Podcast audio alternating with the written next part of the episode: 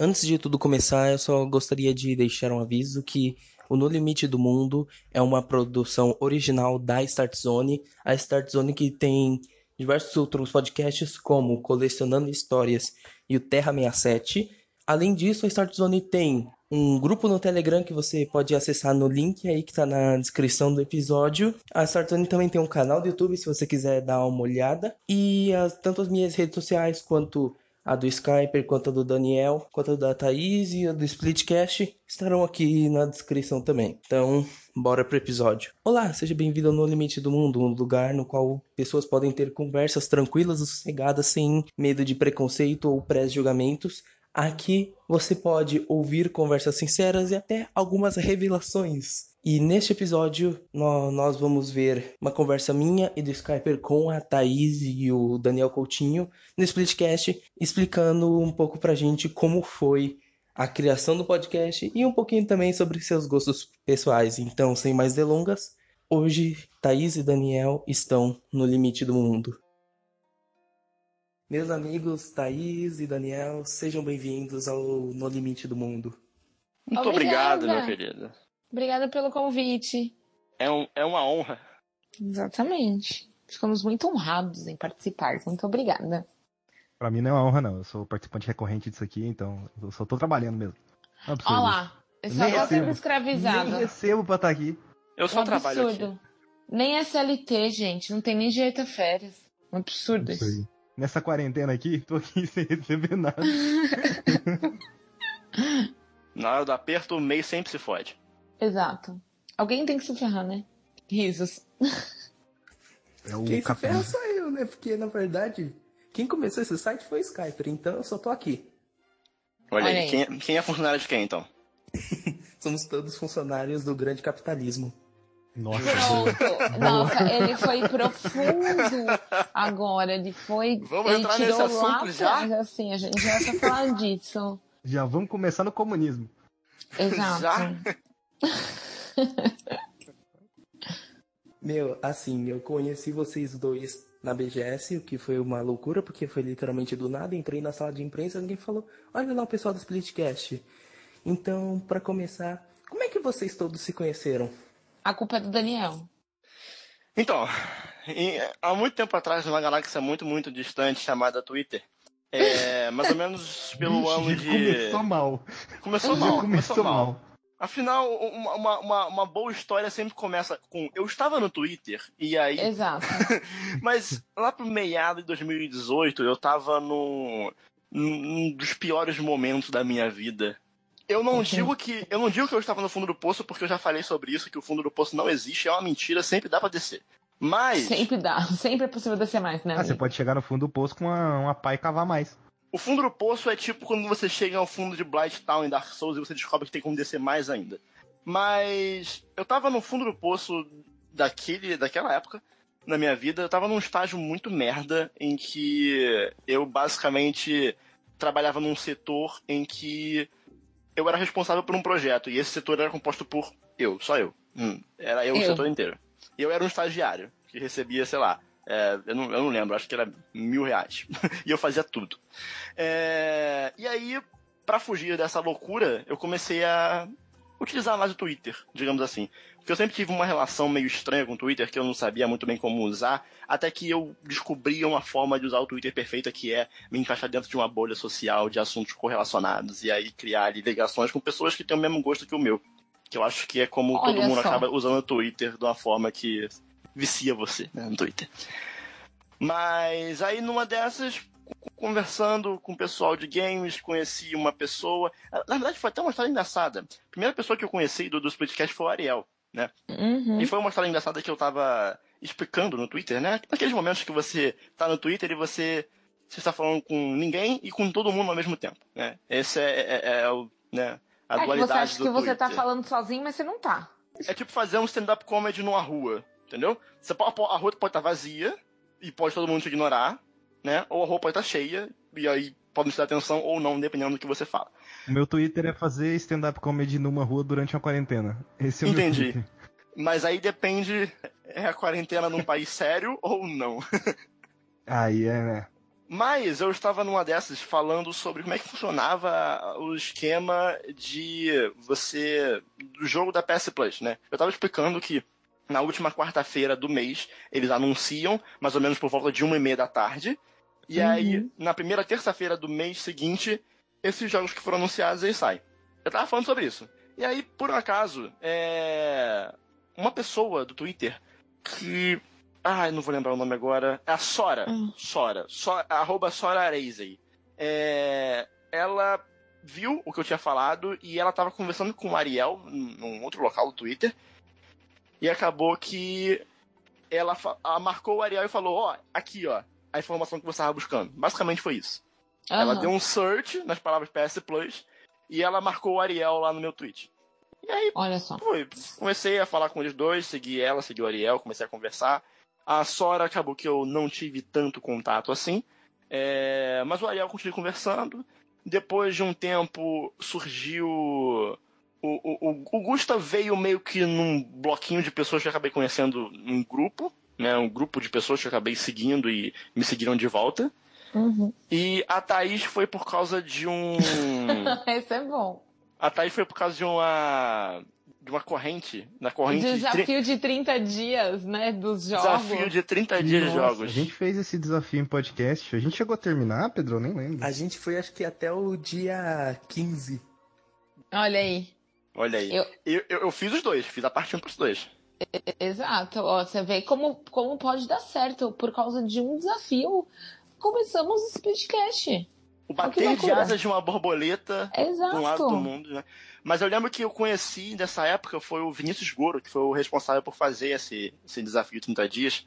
E aí Uhum. comecei a fazer, e aí a Thaís começou a fazer também, a gente foi meio que fazendo junto. E aí foi numa dessas que eu sempre tive vontade de fazer podcast, né? E aí eu lembro que eu postei no Twitter assim, porra, um dia eu vou tocar pra frente o meu projeto de fazer um podcast. Isso foi, sei lá, por é, setembro, por aí? É, por aí E eu aí acho. o Ariel veio conversar comigo na DM. Inclusive, deixa eu, deixa eu achar aqui a DM. Eu posso achar aqui e ler pra vocês ao vivo. Ao aqui a vivo e a cores. Deixa eu ver se eu acho aqui a DM. Tá bem lá embaixo. Registros documentais sobre a criação do Splitcast. Olha só, eu fui a única. Eu acho que eu respondi nesse tweet pra ele. ele falou, Não, vai dar bom, você vai conseguir. Ah, ele, aqui, ó. manda, ele manda um direct falando: Ah, vou te mandar um direct. Mais especificamente, foi dia. Ó, dia 20 de agosto de 2018, o Ariel falou comigo pela primeira vez por DM. E esse papo veio rolar no dia 3 de setembro. E a gente começou a conversar sobre. E assim, a ideia original do Splitcast era que seria eu e Ariel apenas, como se fosse tipo Jovem Nerd Azagal, sabe? E aí meio que a gente ia trazendo convidados de acordo com o tema. Então vamos supor, é, se o tema fosse jogos de terror, aí chamaria a Thaís e mais alguém que gostasse do tema. E aí a gente teria a bancada de, de terror, a bancada de RPG, a bancada disso, daquilo, e de acordo com o tema a gente iria modificando os convidados. Mas acabou que a primeira vez que a gente tentou gravar foi com a Thaís, o Gusta deu super certo, acabou ficando. Eu não Mas- sabia disso, que vocês iam me eliminar. Ao vivo. eliminar. Você estava na mira. Ao vivaço. Olha, eu ia ser eliminada, gente. Vocês estão vendo? Eu eu ia participar apenas. Não, Mas, mas essa, essa ideia morreu muito cedo. Quando a gente fez o grupo do WhatsApp, começou a conversar, a gente, putz, não vai rolar, né? Vai ser isso aí mesmo, né? Vai ser os quatro, é, é fechou, fechou. Ainda bem, eu tô me sentindo traída. eu me sentindo traída. Eu quase desmaiei quando o Daniel falou comigo, me deu o convite, eu olhei, falei, eu vou esperar um pouquinho pra responder. Não vou responder agora, não. O que, que eu respondo? Meu Deus, eu fiquei nervosa. Aí eu aceitei, óbvio. Mas inclusive tem um, coisa tem, que eu fiz um, foi aceitar. tem um item que eu, eu fico brincando com a, com a minha namorada, que se um dia o, o, o- tiver o, o museu dos podcasts, o Splitcast ficar famoso ao ponto de estar no museu, esse Ok. bloquinho, esse bloquinho tem que estar lá. Eu tô, com um blo- bloquinho? eu, eu tô com um bloquinho na minha mão aqui, se vocês dá, dá pra ouvir aqui o barulhinho, ó. Olha aí o bloquinho. Ó. Um bloquinho de anotações? um bloquinho de anotações que é o quê? As primeiras vezes que eu tava estudando, né? Como é que se fazia um podcast. Então, tipo, tem aqui gravações de conferência via Skype, P2P. É, só que o Skype aí eu desisti porque gravaria dois canais, um canal da pessoa que tá rosteando, e é aí ruim. o outro canal seria todas as vozes juntas e não poderia separar. Nossa, Aí- ia virar um caos a sua vida. Eu fui vendo. Mas aí eu descobri o Discord. Descobri o Discord com o Craig. E aí meio que era, era, era tipo, ah, vai ser isso aqui só improvisado até a gente achar uma solução melhor e nunca aconteceu. E nunca. Mas tem aqui, tem de tudo. Olha só, tem aqui, ó, reunião pré-produção.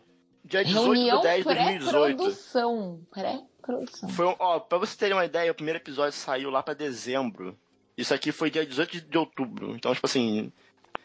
Até saiu o primeiro episódio, a gente ficou um tempo. Aí, Nossa, ó, 2018 parece eu tão tenho distante. aqui.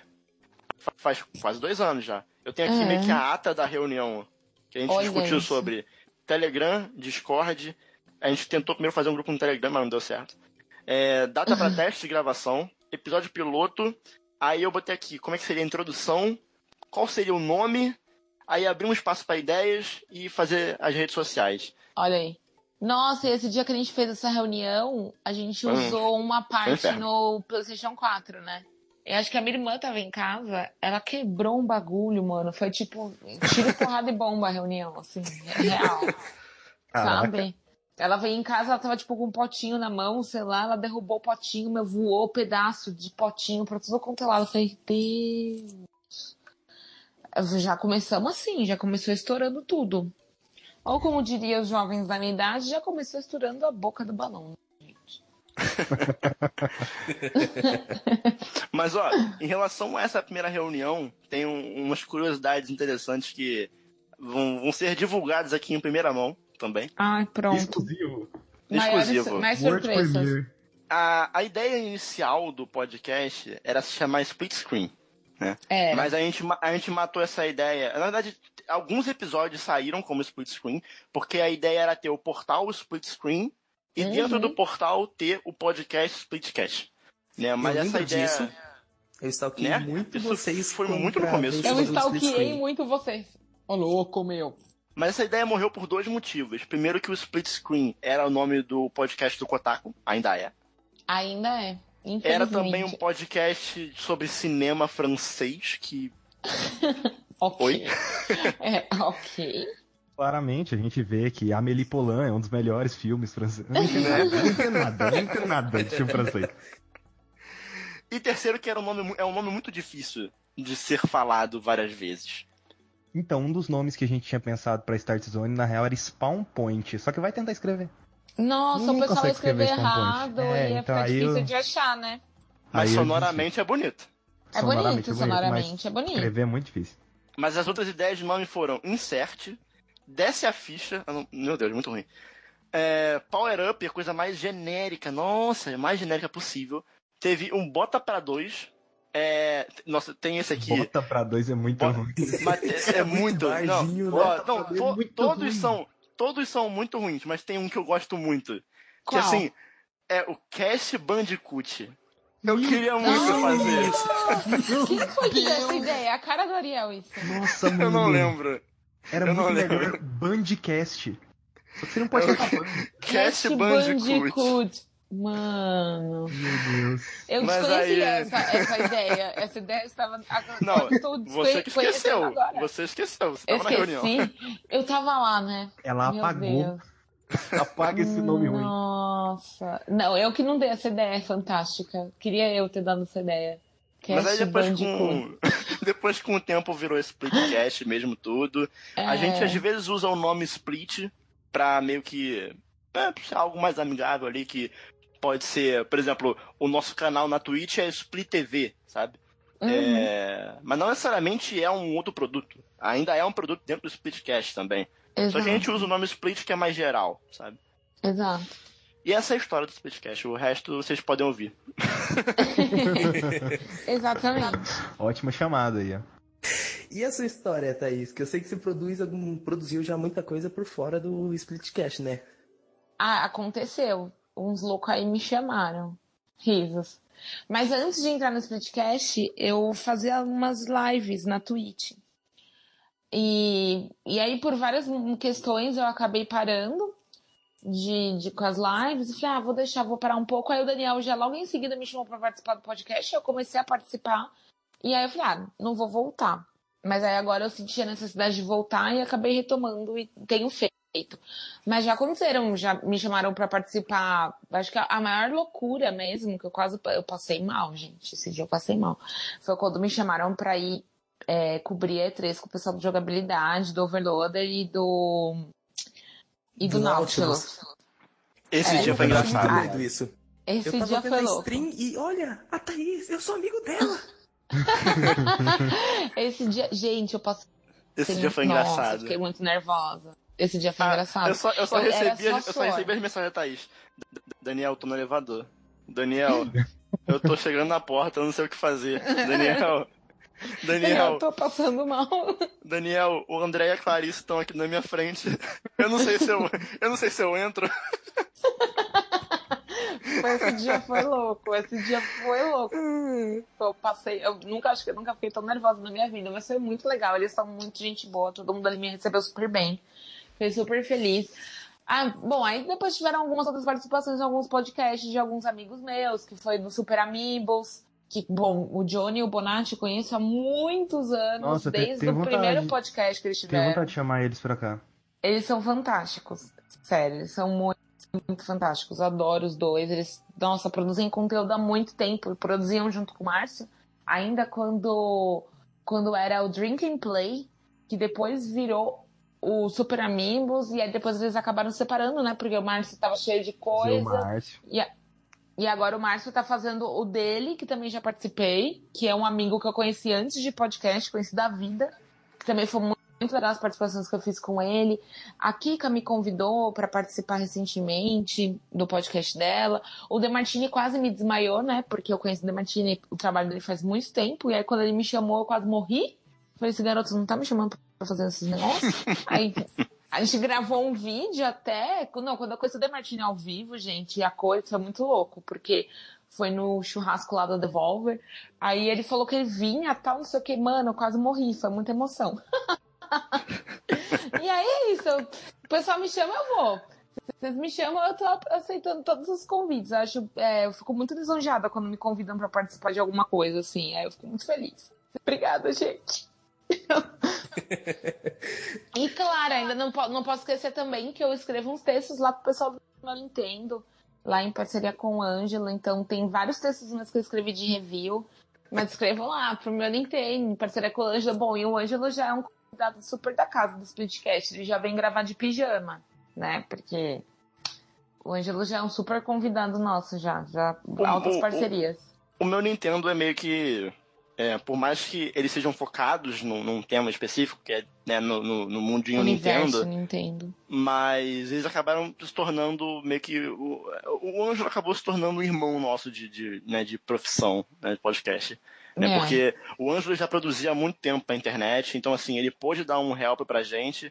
E quando o Ângelo começou a fazer o pod, né, o podcast, a gente já tava já Que é com uma alguns episódios, né? E aí ele pediu ajuda a gente com algumas coisas, e a gente também recebeu a ajuda deles porque, né, ele já sabe, manjava de internet, essas coisas assim. Então, Sim. meio que foi- a gente foi fazendo uma troca mútua de, de, né, de, de ajuda um ao outro.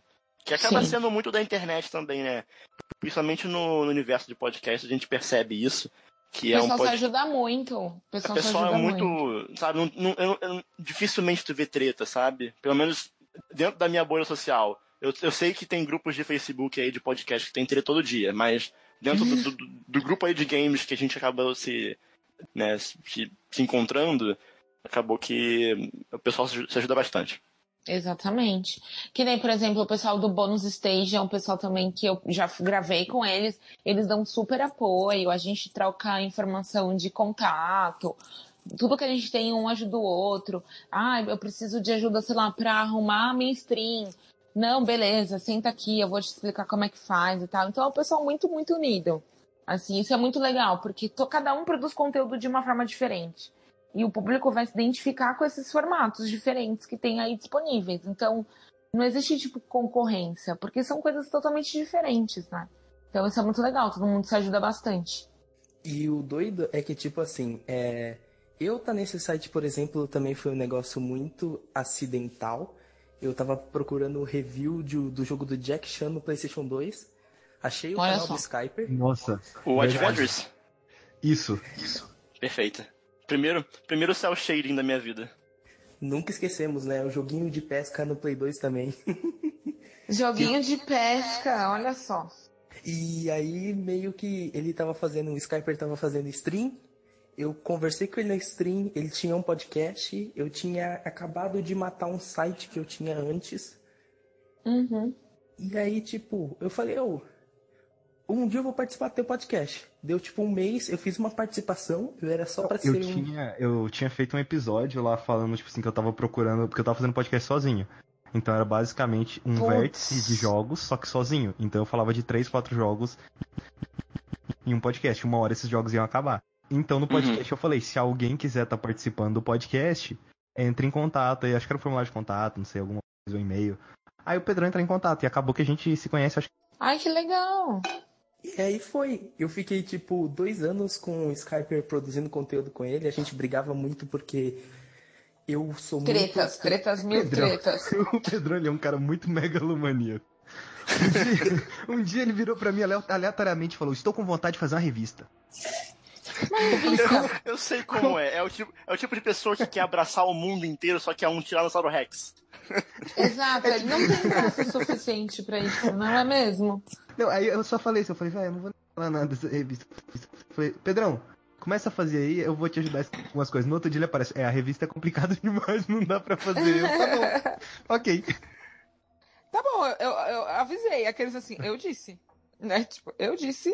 E Ai, a ai. gente é muito dessas paradas assim. Semana passada eu fiz uma reunião com o Skyper pra gente fazer. Bora fazer uma direct pra substituir a E3 e tal. Nossa, Meu nossa, Deus. ele tava querendo fazer realmente a direct pra substituir a E3, entrar em contato com vários estúdios brasileiros pra, pra ir fazer isso, só que, tipo, é umas coisas muito doidas mesmo, umas coisas realmente muito doidas. Não, mas é legal, assim, você ter várias ideias diferentes e tal. A gente precisa também Sim. sair um pouco da caixa e tentar produzir alguma coisa diferente do que todo mundo já faz, né? Porque senão fica tudo muito igual. Mas a gente também tem que ter, tomar cuidado, porque às vezes a gente realmente quer abraçar o mundo e não dá pra abraçar o mundo, né, gente? Fazer muita coisa. E foi por isso que eu acabei saindo do, da Start Zone por um tempo. Aí eu vi que o, o, a torre de controle tava chamando gente. Olhei, hum, eles precisam de um editor de podcasts. Olha, Caramba, o Splitcast tá hospedado na torre. Será que é pro Splitcast? Não, não era. ah, e toca a música triste agora. Era pra transmissão instantânea, né? Isso. É, aí Sim. eu conheci o seu genérico, foi maravilhoso. Comecei a escrever pra torre.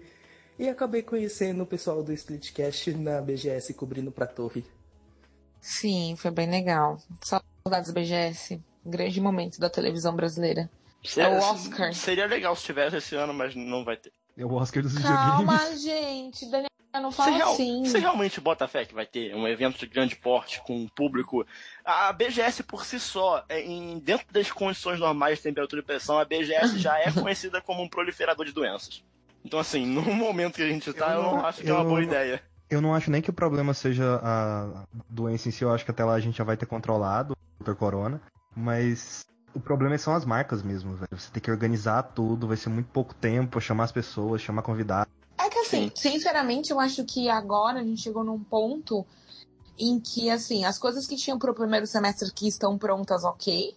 Agora, o que vem de lançamento pro semestre do ano que vem, não tá ok. Então vai atrasar muita coisa. Não sei nem se eles vão ter conteúdo pra mostrar, na real.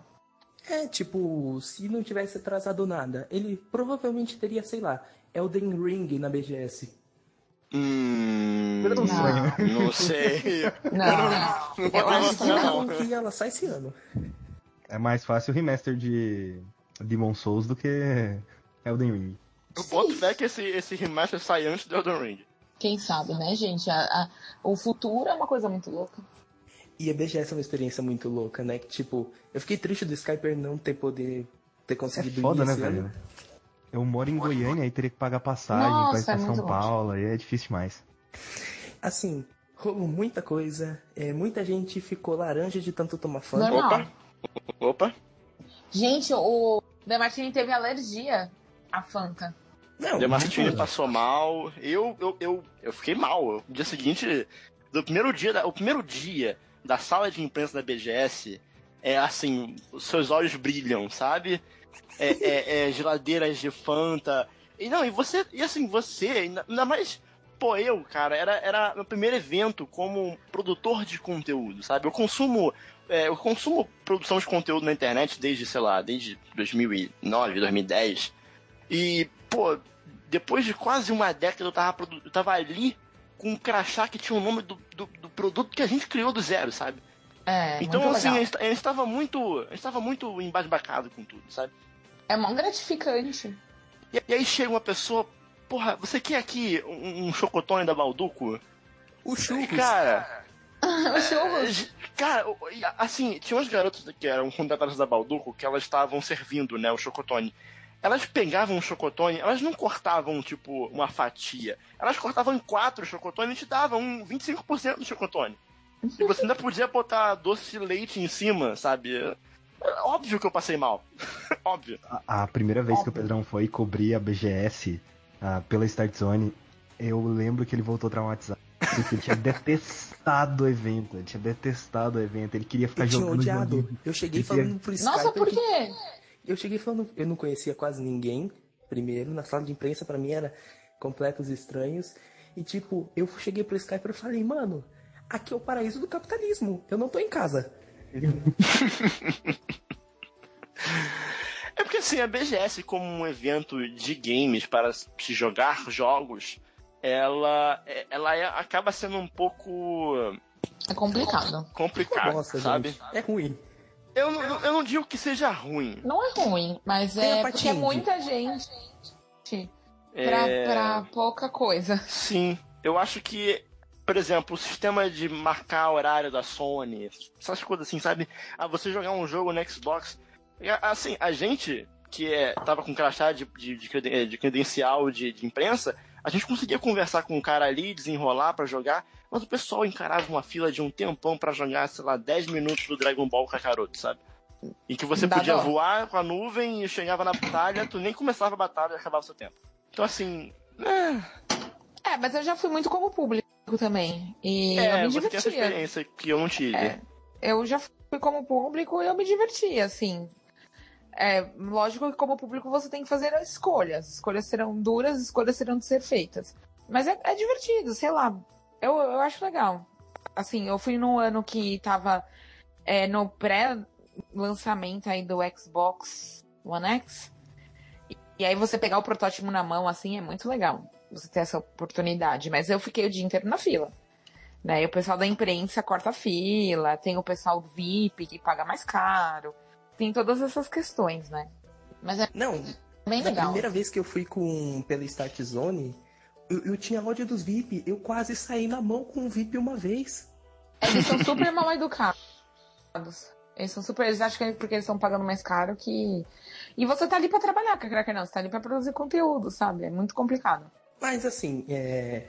Velho, o. Eu lembro que, tipo, até na BGS falando nesse bagulho de passar mal, cara, o. O Ariel, velho, ele, por causa que ele passou mal, ele conseguiu conhecer ser humano maravilhoso. Exato. Nossa senhora, quase morri quando soube disso. Eu sou mega fã. Meu Deus do céu. Pra quem, pra quem não sabe, a gente tem um podcast até falando sobre essa BGS. A gente conta a história né, de- desse dia da BGS, conta os meus causos. Cara, é fantástico, assim. O, o Ariel basicamente foi no banheiro e aí tinha um cara. Tinha um cara cagando na, na cabine, né? Aí ele, pô, vou esperar. O cara tá cagando, né?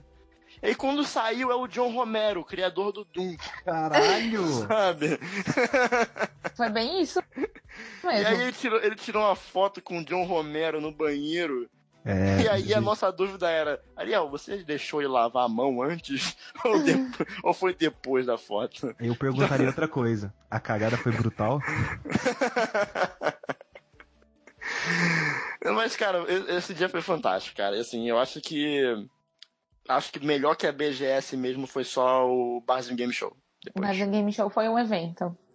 Pedrão, você chegou aí no Barzinho Game Show? Eu fui, mas eu Você fiquei foi, né? É porque, não, porque assim, eu, eu peço desculpas a todo mundo. Inclusive, teve um dia desses aí que o, o Gusto tava falando. Ah, não, porque eu vou gravar com uma amiga minha. Aí eu, ah, quem é? Ah, é. Aí falou o nome dela.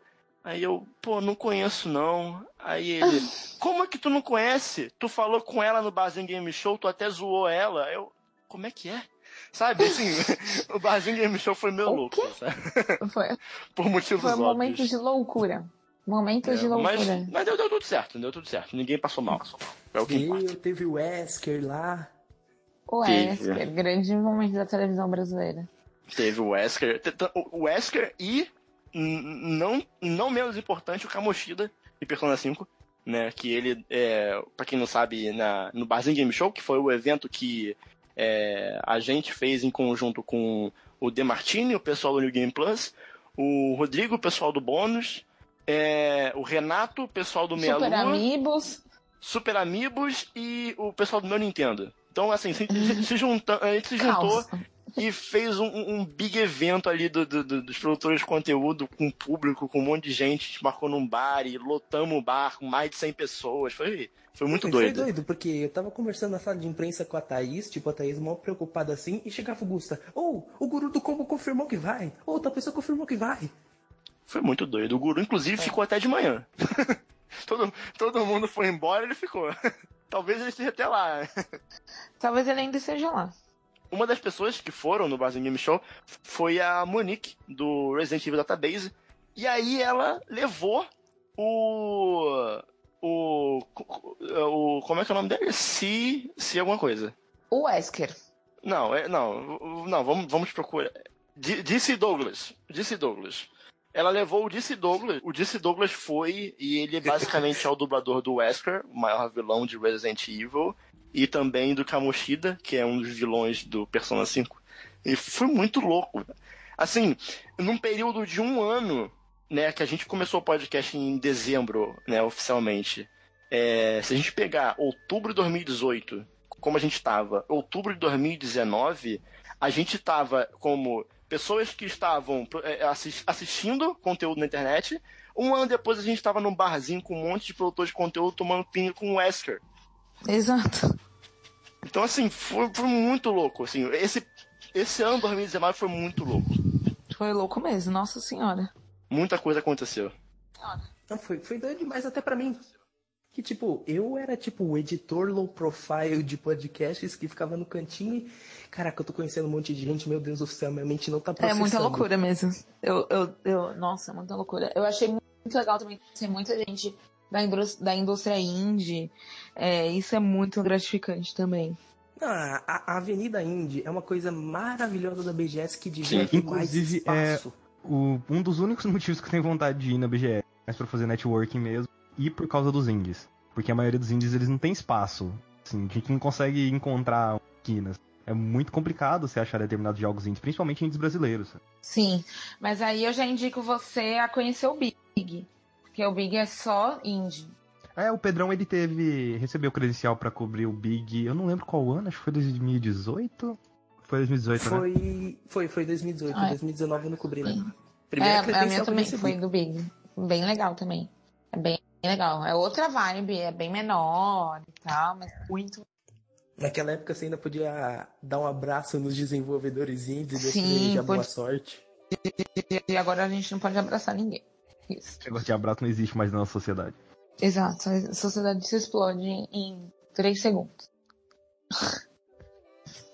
E assim, velho, eu conversei com o Daniel há um pouco menos tempo assim do que da última vez que a gente Aham. conversou, Thaís, porque a última vez foi acho que a BGS Sim. mesmo.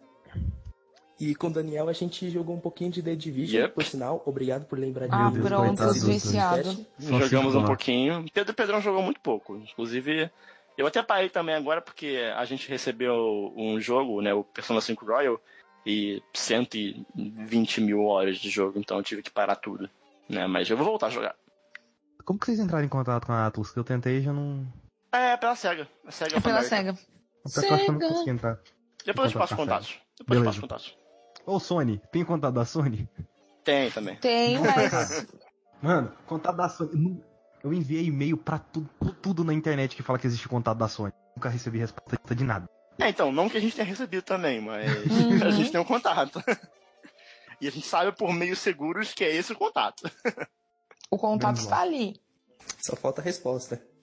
Só, é mais ou menos. Mas assim, a gente falou um pouco mais cedo no, no- no podcast que né, a- o pessoal de podcast se une bastante. isso, esse é um dos fatores com, com que, que eu vejo como um, um dos motivos pelo que eu tô falando isso, né? Porque tem essa troca de, de contatos também. Assim, é, eu todo dia eu enchi o saco do Ângelo. Ângelo, qual é o contato não sei o que? Ângelo, qual é o contato de não sei o que? Ângelo, qual, qual é o contato não sei quem?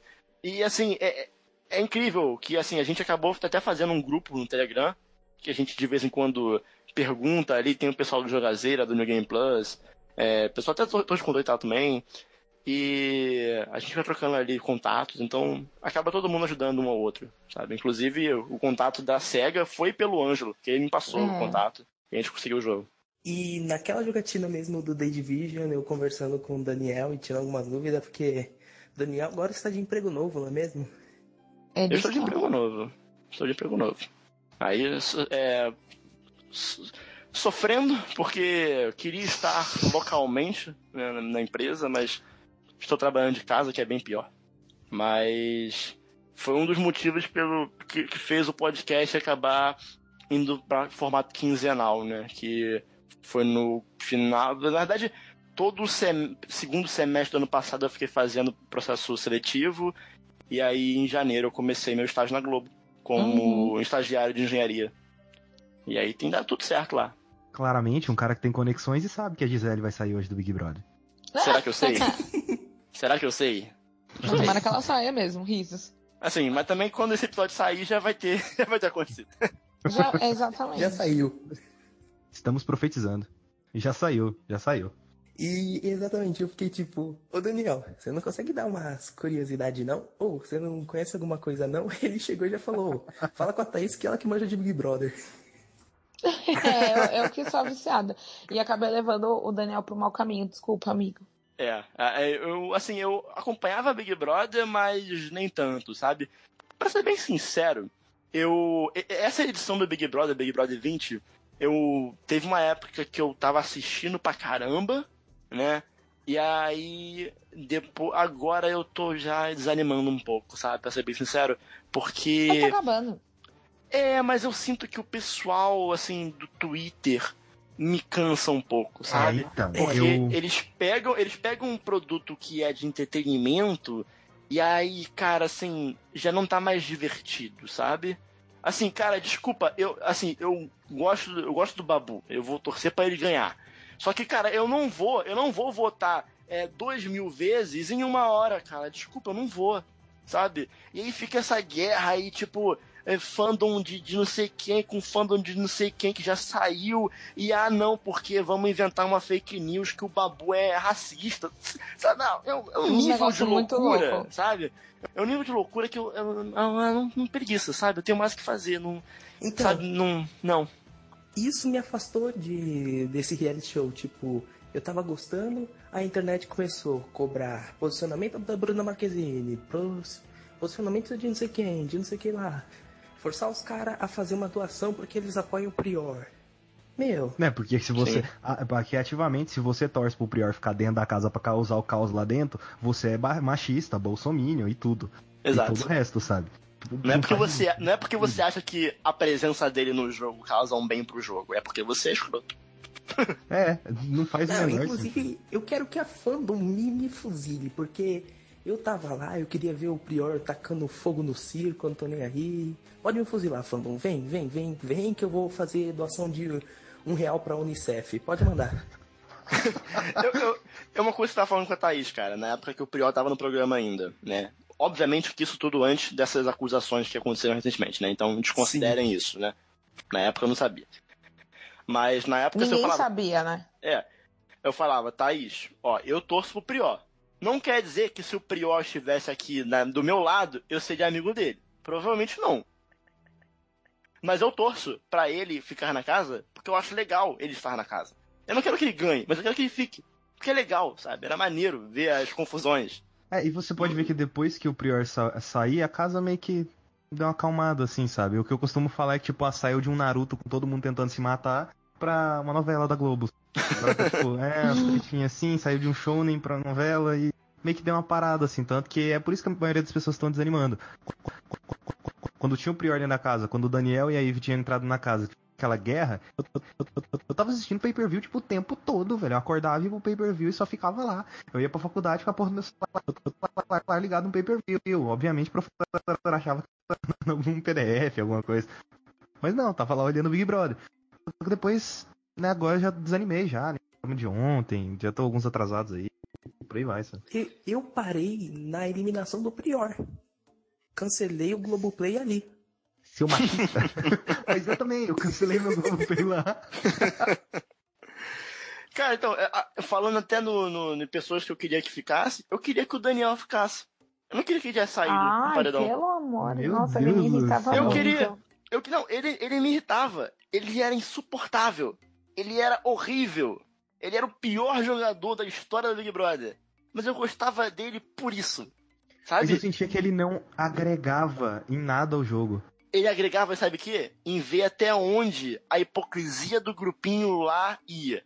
Entendeu? Até eu queria ver até que ponto o pessoal ia se manter não botando aquele cara no paredão e até que ponto todas aquelas pessoas que no começo se chamavam, se autoproclamavam pessoas lúcidas e sensatas, elas iam ficar passando a mão na cabeça do cara fazendo merda. Eu queria Se ver Dani- até onde isso ia. Se o Daniel tivesse lá ainda hoje, ele não teria ido pra esses outros últimos paredões aí. O Babu Não, ele só foi porque ele caiu lá no- no- na prova, Aham. lá, fi- fingiu desmaio e foi paredão. Ele não desmaiou, ele fingiu, ele fingiu. Ai, Ele caiu Informações. e ele fingiu. É o melhor desmaio da televisão brasileira. Ele fingiu, aquilo ali foi digno de novela, novela Mutantes da Record. Aquilo foi engraçado. Aliás, Mutantes estava passando outro dia, cara. Fiquei impressionado. Meu Deus. Tem nada mais pra passar. Eu quero mais é que reprise Kubanacan de novo.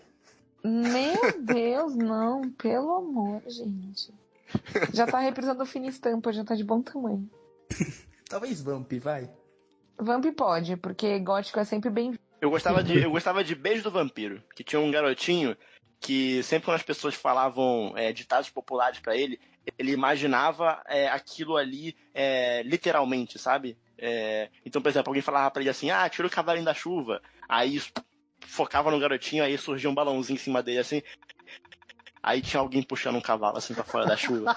Eu achava aquilo maravilhoso, sabe? No meio da novela, sabe?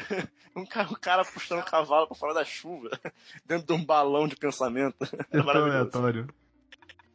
É, era de ouro, assim, das novelas, né? Ela era, era que a gente conseguia assistir, né? Pelo menos eu. Eu chegava do colégio e assistia.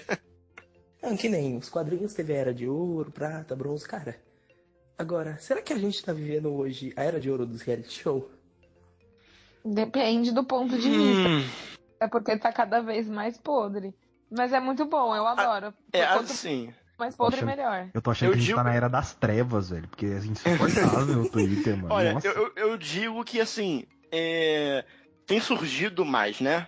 Você tem aí o. o- Sempre teve, na verdade. Por exemplo, na época que eu tava, tipo, no colégio, sei lá, não vou mencionar datas, mas muitos anos atrás.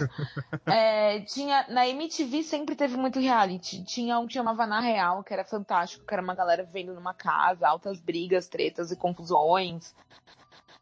E sempre teve, na verdade, principalmente na, na televisão, né, fora aqui do Brasil. Sempre teve. Depois começou com o Big Brother, aí teve. Aí veio já também o pessoal da Fazenda, veio o pessoal que fez aquele programa no SBT, que eu esqueci o nome. Que Casa também. dos Artistas. Casa dos Artistas, que era engraçadíssimo. Caso dos artistas que surgiu o meme do Olha o Macaco. Foi do Olha o Macaco? Do, do, do- Olha o Macaco! Não, Casa dos Artistas, a primeira Casa dos Artistas teve Supla, teve Bárbara Paz, teve. Quem mais? O outro lá que virou, virou deputado, esqueci o nome dele, meu Deus. O Alexandre Velho. Mano, aquilo, aquilo era o caos deflagrado na sua cara. Na minha casa a gente não perdia um capítulo, porque aquilo era fantástico. Aquilo era Supla fantástico. eliminado. Não, não, não, não, não. Próximo episódio. Silvio Santos falando, eu quero o Supla de volta porque ele traz treta. Coloca a Supla de volta. Não, mano, doideira. Aquilo foi fantástico. A Fazenda é meio podre, já é uma, um outro reality já que já pende pro podre, né? Então, também é engraçadinho, mas eu não tenho muito saco pra assistir. Mas o que a Gretchen participou foi maravilhoso. Aquilo ali foi perfeito. Ou, ou aquele que a filha da Monique Evans também participou. Gente, ela é muito podre, gente. Aquele daquela garota, nossa, ela é muito podre, mano. Aquilo foi maravilhoso também. Teve Enfim, aquele da cabeçada também, né? Teve, teve. Mas aqui no Brasil começou a popularizar mais. E agora também tem o, por exemplo, sei lá, saiu aquele da Amazon, Soltos em Floripa, que é basicamente uma grande cópia de alguns realities da MTV. Tipo, é, pra mim eu acho uma grande mistura de férias com ex, com com os George Shore da vida, só que, meu, explicitaço, sabe? Tanto que ele Uhum. tá sendo. Ele vai ser. pro- ele tá tomando processo, porque ele é muito explícito e ele não tá nem aí, eles mostram mesmo. É. Eles não estão nem aí. E a galera que participa também não se importa muito, então, tipo, dane-se, sabe? E é muito explícito. Esse eu fiquei um pouco chocada. Eu falei, nossa, é podre até dizer chega, é bem explícito. Eu Assim, sinto que o Pedrão fala isso da era de ouro dos reality shows, porque desde janeiro saiu o quê? Eu acho que The Circle Brasil, US, França, é, Solto em Floripa, aquele do casamento lá, Casamento às Cegas, tem Ah, Big esse eu Brother quero que ver, tá Casamento muito às Cegas. vê não, vê não, Thaís. Olha, eu vou te falar que que é eu, eu, tenho, eu tenho tido mais curiosidade com reality show justamente pelo formato de Netflix e Amazon Prime, porque eu, assim, Big Brother, por exemplo, eu não acompanho tanto Big Brother na televisão, sabe? Eu acompanho muito mais pelo Twitter, pelo sei lá, Twitter da Cris Dias, sabe? Eu fico vendo lá, tipo, o resumo do que aconteceu. Porque eu não tenho muito saco pra pegar um, um- um- abrir um Globoplay e ficar o dia inteiro assistindo o pessoal, sei lá, fazendo Ah, ovo tenho. mexido, sabe? eu tenho. Então, por exemplo, se você pegar o The Circle, eu tô, eu tô assistindo The Circle agora, tô quase terminando, e Bom é muito demais. mais. Assim, cara, o The Circle, vamos falar, vamos falar de The Circle. O The Bora. Circle, ele, ele é muito, muito, muito bem editado. Nossa, Absurdamente bem editado. Demais, demais da conta, velho. Quando É eu tava muito vendo absurdo. o, Obviamente, quando eu fui ver o, o brasileiro depois do americano, eu, eu não senti tanto isso, mas. A primeira vez que eu vi o impacto inicial que eu tive com a edição de The Circle, eu falei, cara, que que é isso, velho? Isso aqui É muito bom. Porque espetacular." assim, tem tudo pra ser uma merda. Tem tudo pra ser a coisa mais monótona do mundo. Porque pra quem não sabe o The Circle, como é que ele funciona? É, entram pessoas dentro de um prédio, cada pessoa fica num apartamento, elas não têm contato físico uma com a outra. Cada uma dessas pessoas vai criar um perfil numa rede social chamada The Circle, e aí eles vão interagir através dessa rede social, utilizando apenas a voz deles. Então eles não vão digitar, é apenas a voz. Então, por exemplo, eles vão falar, The Circle abre o chat privado com tal pessoa. The Circle digita aí. E aí ele fala a mensagem, manda enviar mensagem. É- essa é a dinâmica da coisa. E aí é, é mais um programa sobre popularidade entre as pessoas que estão participando ali. Então vamos supor que tem oito pessoas participando no momento. E aí chega um momento que tem uma votação de ah, quem você mais gosta no, no programa. E aí as duas pessoas ficarem mais acima, elas se tornam os influenciadores. Esses dois influenciadores, eles vão para outro local para conversar, não fisicamente, sempre através da rede social. E aí eles vão decidir, uma- vão decidir bloquear uma pessoa do programa. Então, assim, eu acho legal porque, um, é um programa dinâmico, ele não enrola muito, sempre acontecendo coisa, inclusive todo final de episódio você quer ver o próximo episódio. É, assim, eles ele- um ele tem- foda. Ele tem os maiores cliffhangers que eu já vi em um reality show na minha vida. Do Sabe? Brasil tem mais. Do Brasil é o que mais tem, tipo, eliminação, tipo, ele fala, a pessoa que vai ser eliminada é, aí mostra, tipo, a fachada do prédio e o barulhinho da eliminação. Sim, sim. É o tempo todo, isso é um inferno. E aí eu falo, eu assisto, eu assisto com a minha namorada. A gente, eu falo pra ela. Às vezes ela quer, ela quer, por exemplo, ver só o comecinho do próximo episódio pra ver quem saiu. Eu não, não, não. Se começar, vamos ver até o final. Porque eu sei que se não for o cliffhanger, às vezes a gente para de ver, entendeu? Às vezes se não der uma segurada no público, a gente para no meio. Mas, cara, é muito bem editado, sabe? Porque assim, é do- uma pessoa mandando uma mensagem por voz pra outra pessoa, então meio que assim, a pessoa começa falando a mensagem e a pessoa que tá lendo, ela tá lendo em voz alta, né? Deve ser uma das obrigações do programa, né? Você tem que ler em voz alta, você tem que pensar em voz alta. É, e aí meio que é bom que eles conseguem fazer uma transição no meio de uma sílaba, assim, de uma sílaba para outra dentro de uma palavra, eles mudam de uma pessoa para outra.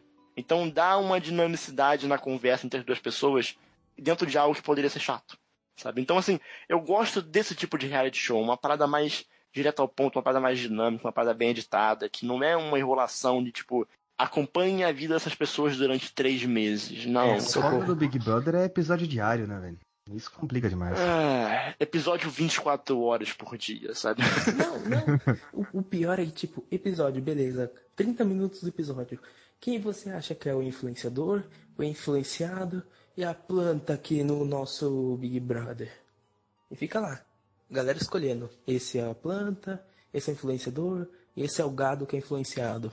Uh. Oh, mas confesso que eu gosto da edição do, do Big Brother. Levando em consideração que eles têm que resumir um dia inteiro. É. Em, tipo, meia hora ali. Sabe, os caras fazem um trabalho muito bom. Sabe? Principalmente em episódios de eliminação. Só corta o babu, né? Todo, toda é. a linha que o babu dá, eles cortam. É porque é o deixar de ver, né, velho? Aí eu tiro. a gente bate palma pro Babu por ele estar tá dando aula lá dentro, só que o povo não gosta, né, velho? Ficar meia hora parado no Babu dando aula. Gostaria? Não, gostaria. O Babu foi eliminado por ser palestrinha. Mas até a edição não conseguiu. Não, mas ele era insuportável, esse garoto. É. Nossa senhora. E um falso do caralho. Sim. Ah, eu adoro a Gavassi falando aqui. eu odeio a Gavassi em todos os momentos, mas naquele momento que ela falou isso, eu ah, vou aplaudir ela uma vez. Apenas uma salva de palmas. Apenas uma. Salva de uma palma só, né? Uma palma só. Clap. Acabou. Aí vocês, o Pedrão comentou que vocês saíram da torre e o Splitcast eu não acompanho muito. O que, que tá acontecendo por agora? Vocês vão criar um site? Você já tem um site? Como que tá sendo? A gente chegou a criar um site numa época, mas era a, a verdade, a verdade é que é inútil. Não serve pra nada site hoje em dia. Ninguém acessa site. tipo de podcast, sabe? É, a gente sentiu compelido a fazer um site para publicar nossos conteúdos, mas a gente acabou vendo com o tempo, né? Pode ser que em outros, por exemplo, eu um dia desse estava vendo os analíticos no 99 Vidas, é absurdo, sabe? Muitas pessoas acessam o site deles. É, o Jovem Nerd, por exemplo, eles fizeram um monte de coisa dentro do site, botaram notícia e assim, não é apenas o podcast. Mas a gente, um grupinho de, na época, quatro pessoas, né? Porque hoje, infelizmente, o Ariel teve que sair do podcast, então são apenas três pessoas hoje em dia. Mas não, a gente não tinha como atualizar um site com conteúdo para segurar as pessoas. E um site que tem só um podcast, que sai. Ou seja, tem um conteúdo novo por semana, esse site não, não acaba sendo um pouco perda de tempo, sabe? Dentro da nossa visão. Então a gente acabou largando um pouco do site de mão e focando mais na produção de conteúdo, em coisas tipo live, coisas que Exato. pudessem agregar conteúdo no, no, no, no split no geral. Uma das vantagens que eu vi tendo o site, que antes era só um canal do YouTube, é, eu percebi que é muito mais fácil você chegar na, nas empresas até como imprensa, porque, tipo, olha, tá aqui o site, você pode olhar, o site é, existe. Esse é o único benefício, na verdade. É a coisa que realmente ajuda muito. O fato de ter o site é isso. Sim. Mas seria só mais uma forma da gente hospedar os nossos episódios mesmo. É, mas assim, o site, ele é se dá para você substituir isso com um bom Media Kit, né? Que é basicamente um conjunto de slides que você apresenta para empresas mostrando ali qual é o seu projeto, qual o alcance, qual o público. Então, assim, isso meio que substitui um pouco. Sim. Todos esses podcasts grandes, eles têm site, né? A maioria. 99 vídeos, jogabilidade. Mas também tem o Media Kit, né? Sim. Todos eles. Sim. Não, assim, é se a gente... Ele é mais focado em publicidade, né? do que a imprensa no geral. Sim. É, é. Porque assim, na verdade, se a gente tivesse dinheiro para pagar alguém para fazer um site bonitinho, e a gente só atualizava ele, beleza, a gente fazia isso, entendeu? Mas só que na época eu tava despendendo muito do meu tempo para aprender é, a fazer do zero essas coisas. Então, assim, aprendendo os mínimos detalhes de WordPress, e, nunca ficava ah. algo muito satisfatório. Então, assim, a gente percebeu com o tempo que a gente estava perdendo muito tempo com aquilo. E acabou que foi mais ou menos na mesma época que a gente foi convidado para ir para a Torre de Controle, né?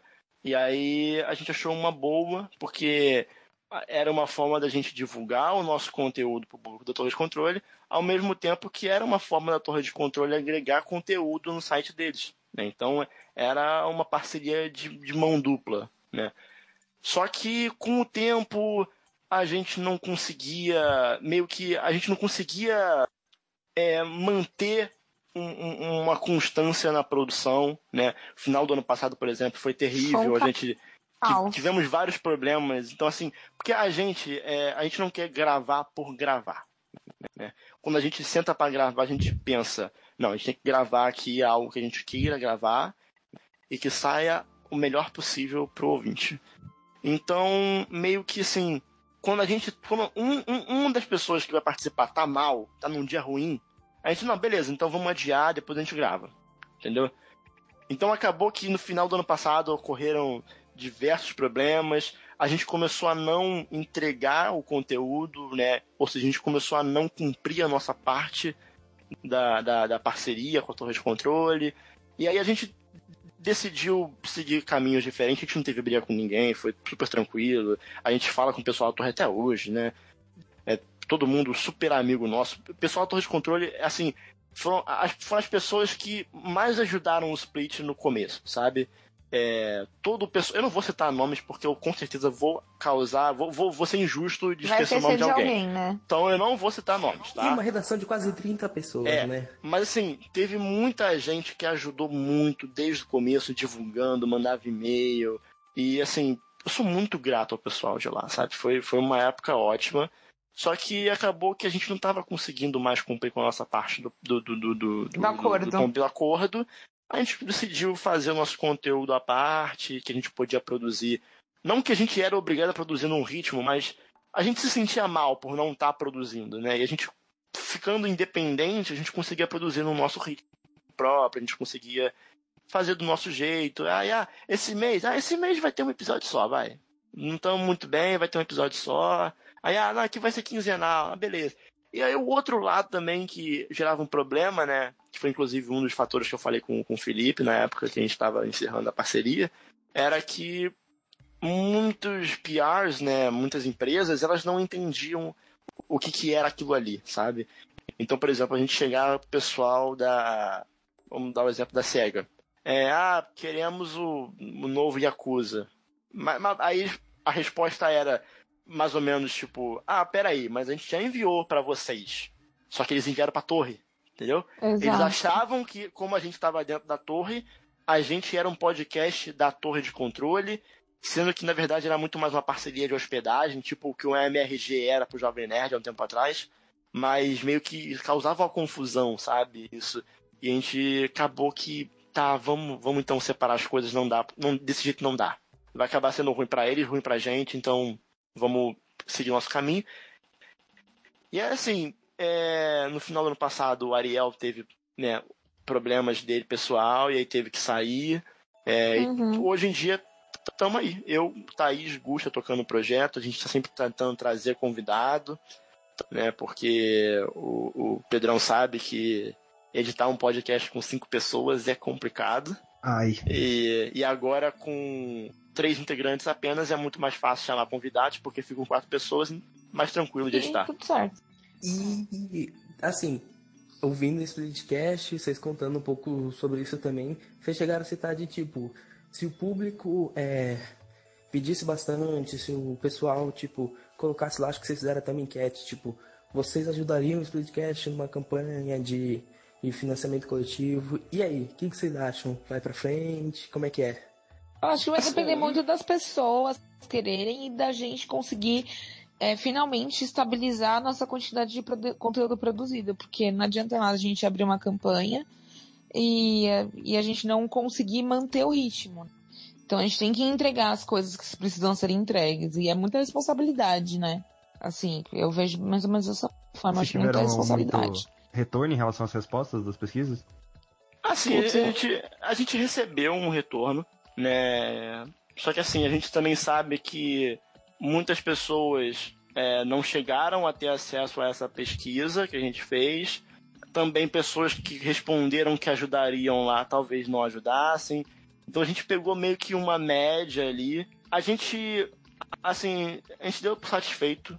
Afinal, a gente uhum. acha que, assim, é, mesmo que sejam, mesmo que tendo poucas pessoas ajudando, eu acho que a formação de um, de um padrinho, de um Patreon, né, de uma campanha de financiamento, ela ajuda muito a você criar uma comunidade é, em cima daquilo ali, do que você está fazendo, né?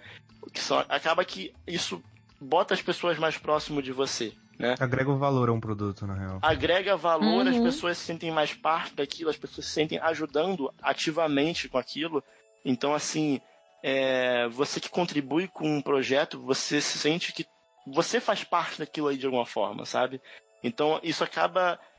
O padrinho, o padrinho, a ideia do padrinho é- era, era duas ideias principais. Né? Era ou não? Ainda é, né? Só que não, não foi pra frente ainda.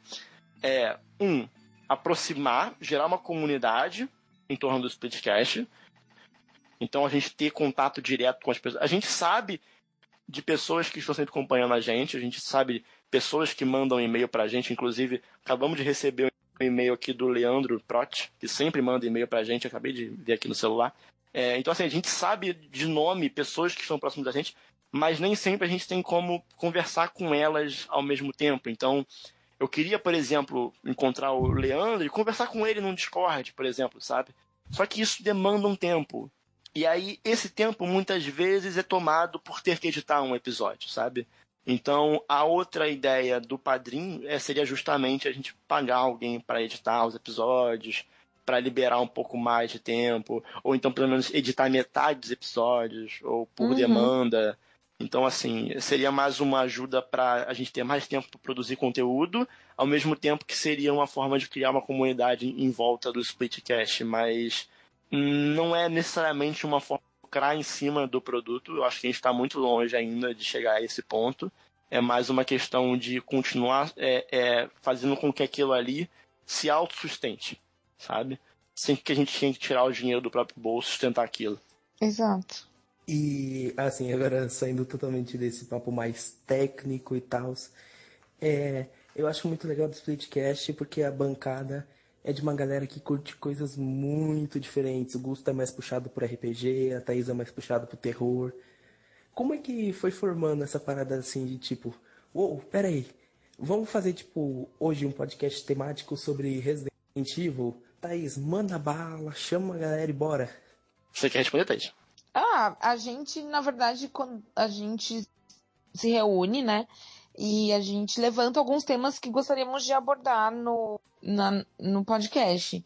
Então, por exemplo, com a proximidade do Resident Evil 2 Remake, a gente falou, pô, podíamos fazer um episódio sobre Resident Evil 1 Remake.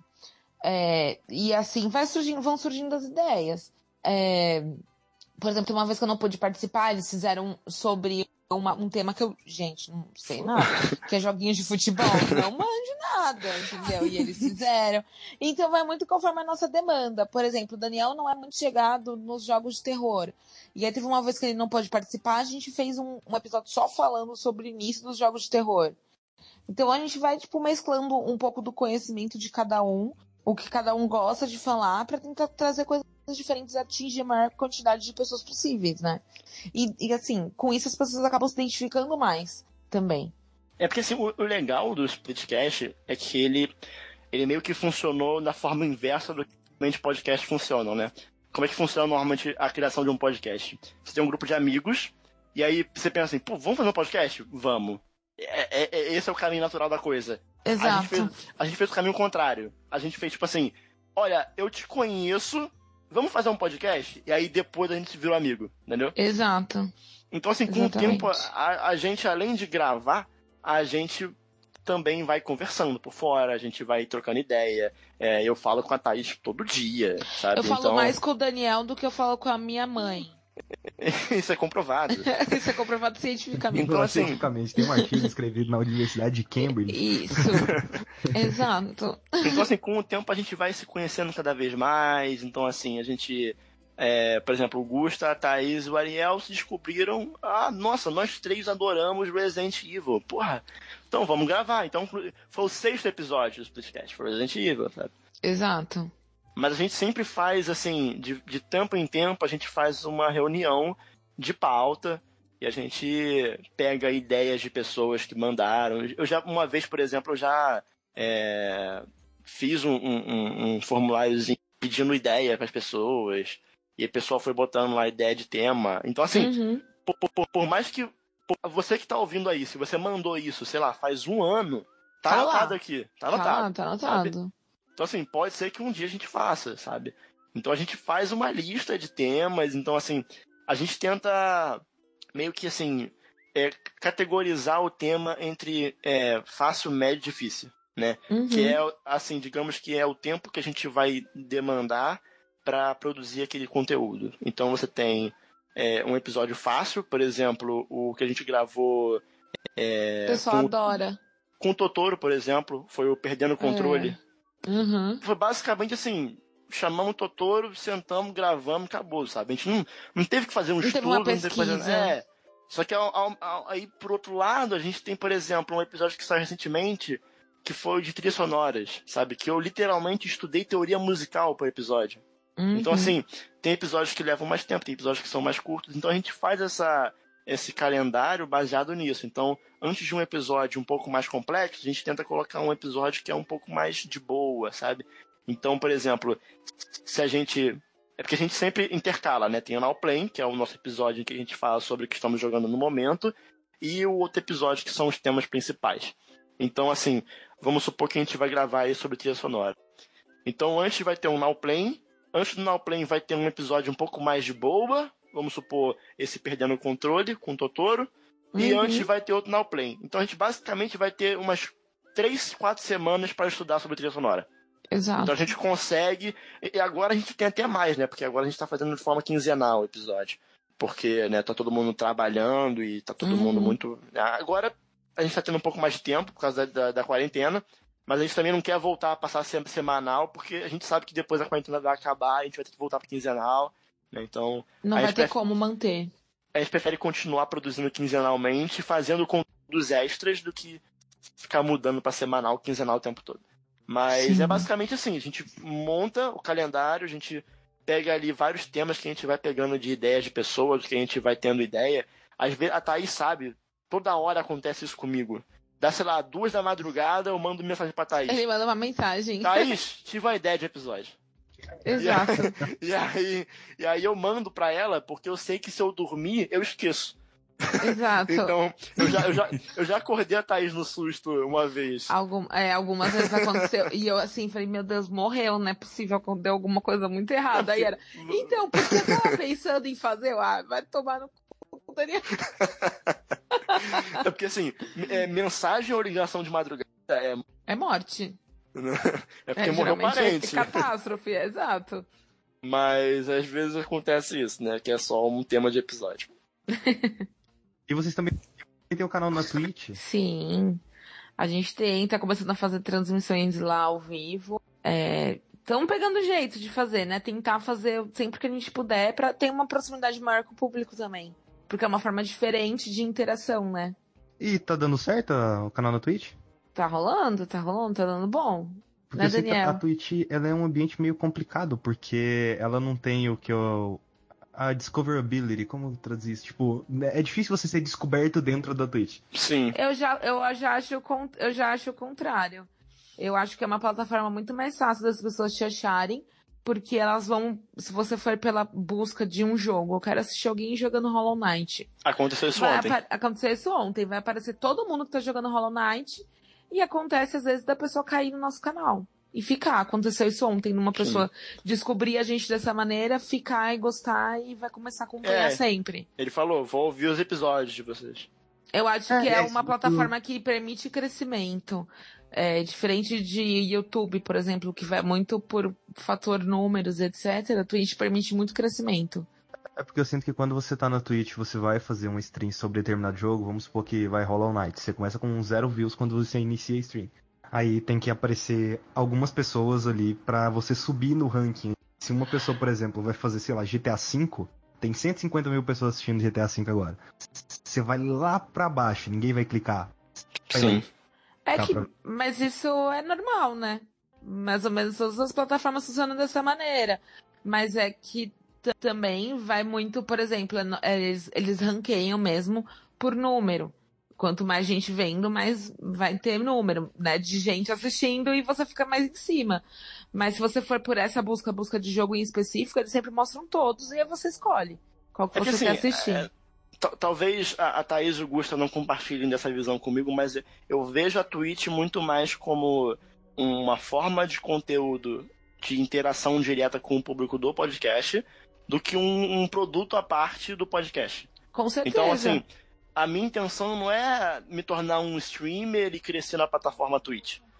A Aham. intenção é que a Twitch seja um canal de contato direto com o público do podcast, de uma forma com que ele possa interagir comigo ali ao vivo enquanto a gente está jogando. Exato. Por isso que o- o- os nossos, as, nossas, as nossas lives, elas são sempre, assim, jogando algo e falando sobre mil coisas, sabe?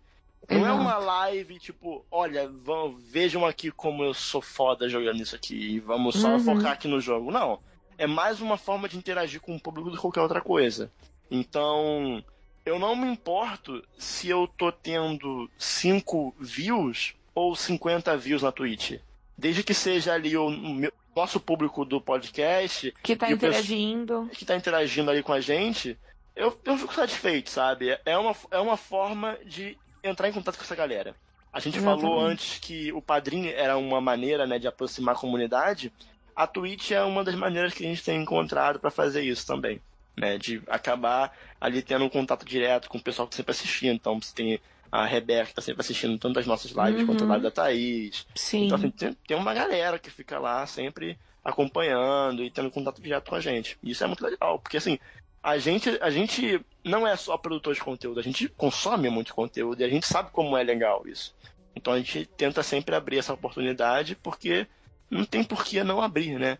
Um dos motivos pelo qual eu fiz o Splitcast não é porque, ah, nossa, eu quero ficar famoso e fazer um podcast e, e ganhar dinheiro com isso. Não, eu acho que isso é consequência de um trabalho bem feito, consequência de sorte, consequência de diversos fatores que muitas vezes você não tem controle sobre eles. Mas o, o meu principal objetivo com o Splitcast no início era quero formar uma comunidade aqui pra gente conversar sobre jogos. Porque por muito tempo eu tava no Twitter e eu ia lá, tweetava sobre, putz, joguei Uncharted, muito foda. E ninguém respondia, ninguém interagia, porque eu não estava inserido numa bolha social, eu não estava inserido num grupo de pessoas. E o podcast foi a oportunidade que eu tive de expor as minhas opiniões e que elas sejam ouvidas por outras pessoas e que essas pessoas venham com feedback. Então, assim, a- a- as pessoas elas não têm noção, isso a Thaís vai, vai, vai concordar comigo. As pessoas não têm noção do quão importante é o feedback. Nossa, é Assim- muito. Pra gente saber o caminho que a gente tá trilhando. Tá bom, se tá certo. Nossa, Eu fico- pra, agradável. pra podcast é complicado, porque como não tem comentários, não tem um lugar de você estar. Se você não tiver um grupo específico, assim, tanto que nosso podcast acabou ficando muito melhor quando a gente criou um grupo no Telegram, que a gente consegue interagir com as pessoas que estão escutando. E se você não tem um lugar de interação direta com a pessoa, não dá pra você saber o que, que tá acontecendo. Porque e-mail, poucas pessoas vão enviar e-mail, até- porque é e-mail, né? Sim. Então, é, acaba Sim. sendo algo mais formal. Então, é muito difícil essa traçar essa interação com o público de podcast, por isso que eu vejo muita gente ou fazendo algumas coisas no YouTube, ou criando grupos, ou Discord, ou Telegram, ou fazendo streams tanto na Twitch, YouTube, Mixer, por aí vai. Sim. É... Tanto que o convite pra esse podcast aqui pra vocês veio naquela stream de Hollow Knight. É verdade. Exato. Sim. Então, assim, eu acho que o, o nosso conteúdo é o podcast. O que a gente faz além disso, cara, é, é- é- é extra. É extra. É, é forma de, de entrar em contato com as pessoas, sabe? Mas é, é esse o objetivo. É gerar uma comunidade, conversar sobre jogos. Apenas isso. Exato. Daniel e Thaís, o papo, cara, tá maravilhoso. E pra dar uma finalizada aqui, que mensagem vocês deixariam pras pessoas aqui que estão ouvindo? Ok, Siga seus sonhos. Follow your dreams. Viaja saltos. Bata em um nazista. Acreditem nos seus sonhos. Vocês vão conseguir. Cara, acho que a minha mensagem para as pessoas é relaxa aí, sabe? Relaxa aí. Ótimo, relaxa Daniel. aí. Eu acho que assim, a internet ela tem, tem, tem sido um local meio meio ruim para muitas pessoas, sabe? Eu acho que a internet como um meio de comunicação é uma coisa maravilhosa, só que ela também permite com que pessoas que antes seriam ignoradas tenham opinião muito né, exacerbada naquele meio e às vezes a gente acaba né, pegando essas opiniões e as pessoas têm a necessidade sempre de contrapor tudo que elas veem, sabe? Uhum. O Twitter eu acho que é uma rede social que convida muito isso, né? Como você tá falando aquilo ali para todos os seus seguidores, a pessoa que às vezes lê um tweet que ela não concorda, ela sente com, como se aquilo ali fosse uma provocação ou se Pessoal, né? aquilo ali foi falado diretamente para ela, sabe? Então assim, as pessoas têm, as pessoas elas gostam muito de discutir na internet, sabe? Eu acho que assim, relaxa, sabe? Relaxa um pouco, vamos tentar fazer com que as redes sociais sejam um pouco mais é, boas pra gente, sabe? Porque o mundo lá fora já tá fudido o suficiente, sabe? A gente não Uhum. precisa fazer com que a nossa rede social, principalmente o Twitter, que é algo totalmente personalizável, que a gente cria, a gente, a gente que sabe quem a gente segue. O Twitter é maravilhoso por isso. Uma pessoa escrota te seguiu, você não precisa seguir de volta essa pessoa, sabe? Você pode Então, assim, essa pessoa. Você pode, você pode dar soft block, tem, sabe, você pode fazer o que você quiser. Então, por isso que tem muitas vezes que eu vejo pessoas falando, nossa, o Twitter tá horrível. Não, cara, você está seguindo pessoas São horríveis. pessoas. Exatamente. É o Sabe? seu meio que tá ruim. Então, se, se tem uma mensagem que eu quero deixar para as pessoas, é isso. É, relaxa um pouco e tenta desintoxicar as redes sociais. Tenta fazer com que isso seja um local que te faça bem, sabe? Para você fugir, se você tiver que fugir do mundo externo, que seja para um local que seja saudável. Exato. E se alimentem e façam atividade física. A parte do me alimentar, me alimento bem, mas atividade Se física. alimentem direito e façam atividade física. Comam seus vegetais. Bolinha de queijo é, conta? Não, Daniel. Ah, porra. Queijo é vegetal. Queijo é claramente um vegetal. Eu não entendo por que hambúrguer não é saudável. É carne, proteína, tem alface, tem Uhum. pão, que é carboidrato, Certo. só que é tudo junto. Não, mas o problema não é que tá tudo junto. O problema é a quantidade de gordura que vai pra fora do Não, hambúrguer, amigo. isso- Depois a gente conversa sobre isso. Nem existe. Isso é Gordura invenção. não existe. Isso aí é. Isso aí é a Globo que inventou, nem existe isso aí. Essa barriga que eu tenho aqui é músculo. É. Só que foi, pro, foi pro errado. Ai, meu Deus do céu. É isso. Gente, muito obrigado a vocês dois por ter aceitado o convite e por terem tido a coragem de entrar no limite do mundo. Obrigado. Imagina, obrigada a você pelo convite. Foi muito legal vir aqui conversar sobre os 100 bem, mais foi- primórdios de Explicitcast. Foi bem legal. Não- acho que foi a primeira vez que a gente contou né, a história do Splitcast, assim, Uhum. né, é, abertamente. A gente já conversou sobre né, em podcast, a gente já conversou sobre em live, mas eu acho que foi legal a gente ter tido essa oportunidade aqui de contar do zero a história, né? Pra quem tiver interesse, pra quem achar interessante. E fica o meu convite aí. Se você quer produzir conteúdo pra internet, produza. Faça. Não Só importa se três pessoas vão assistir ou ouvir, não importa se dez pessoas vão assistir ou ouvir, não importa. Você tem que fazer o que você gostar. Se você se diverte produzindo conteúdo, então faça conteúdo. Não, não se. não- ah, mas uma pessoa assistiu e ainda me mandou. Não, e que daí? Você se divertiu produzindo? Então, continue Melhor se ainda, divertindo. cara. Manda ela tomar no cu de volta. É. Então, assim, se você tiver vontade de fazer algo, faça. Essa Exatamente. é a segunda mensagem que eu deixo. Isso E aí. se, e se chegar um hater, cara, pode ter certeza que tá dando certo. Porque É, tá atingindo é. haters. Imagina, velho. As pessoas Sim. só, só se incomodam quando, sei lá, tem alguém que chama muita atenção, elas ficam incomodadas e falam, ai, que ódio, odeio você, porque você tá chamando muita atenção.